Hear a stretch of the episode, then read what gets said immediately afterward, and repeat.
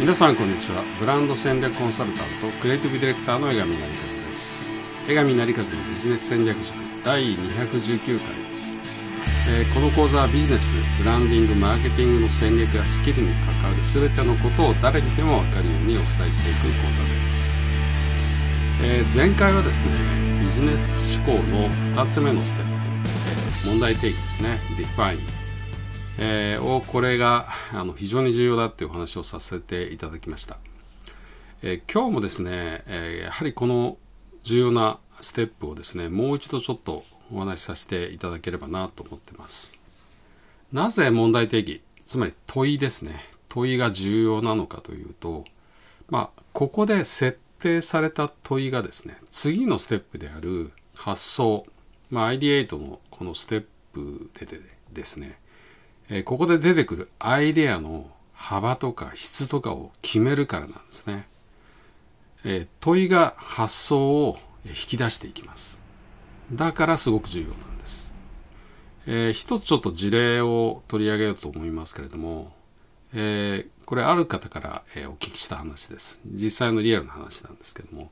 えーその方がですね、えーカーナビの新しい製品開発をサポートしてほしいというふうに、えー言われたそうです。えーまあ、会社から依頼されたわけですね。外部の方です。でその会社が設定していた、えーまあ、問いというかですね前提はですね AI を活用した未来のカーナビを開発してほしいだったんですね。で、えーこれ非常に問題というかこの設定問題だってことが分かりますかね、えーちょっと考えてみてください。えーまずですね何が問題かというと AI が必要かどうかあるいは役立つかどうかに関係なく、え進んだ技術ということで AI を使うという前提を、え置いてるんですね。つまりユーザーとかあるいは車の未来とかっていうのを考えるのではなく AI を導入するっていう自社都合だけがフォーカスされた設定になってるってことです。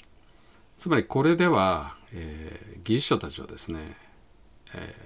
ーかなりこう狭いところに入るしかないんですね。AI を導入したカーナビを作る、えー今のカーナビの使い勝手をどう AI で活かしていくのか。あるいはどう AI で超えていくのか。えー今のカーナビで技術的に AI を入れたら良い分はどこだろうというふうに多分技術者たちは発想とか思考が動いちゃう。えーこれだともう本当典型的なですねガラパゴス思考ガラパゴス開発になってしまうんですね。つまり狭くて閉じられたところをぐるぐるぐるぐるあるいは重箱の隅をつつくような発想に陥るってことなんです。えーこれは技術者たちが悪いのではなくてとにかくこの設定前提がダメなんですね AI を活用した未来のカーナビを開発してほしいという設定これが問題なんです、えーなぜならですねたくさんの今の自分たちの現状あるいは自分たちの思考の現状を反映した無自覚の前提。これをですねこの無自覚の前提を全然疑うことなくですねそのまま使っているからなんです、えー多分想像するにですね例えばその、えー会社の上層部の方たちはですね、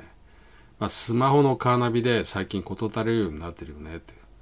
とにかく専用機として差別化するにはもう高機能化独自化が必要だ。あるいは AI を入れればですね操作がもっと便利にユーザーフレンドリーになるぞって。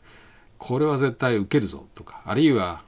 今なら AI が市場でのアピールポイントになるぞみたいなことで多分この会社の上層部は、えこの指示を出してるんじゃないかと想像します。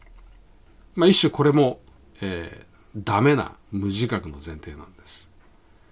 要は自分たちが無数の古いですね囚われに支配されて縛られている状態なんですね。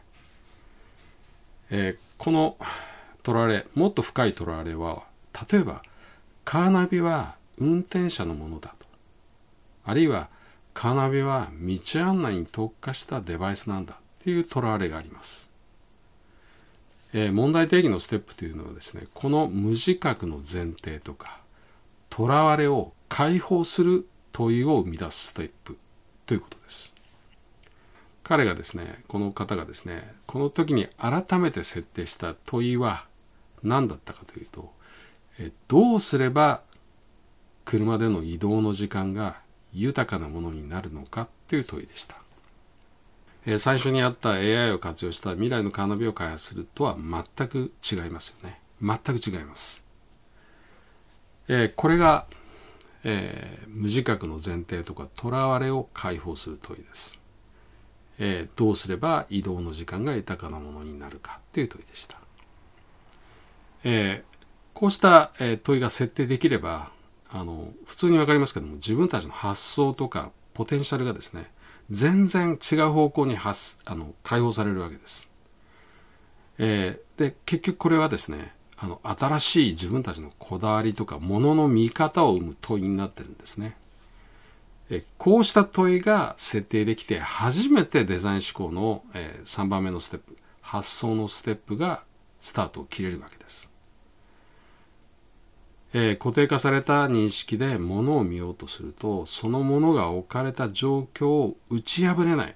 課題設定をしてしまいます、えー、ここを打ち破らなきゃなんないんですね。つまり無自覚の前提を壊すような、えー、そこから解放するような問いを設定する必要があるんです、えこの問いがあって初めて、え私たちっていうのはですねイノベーティブなものを生み出せるようになる。イノベーションを起こせるようになるということなんですね。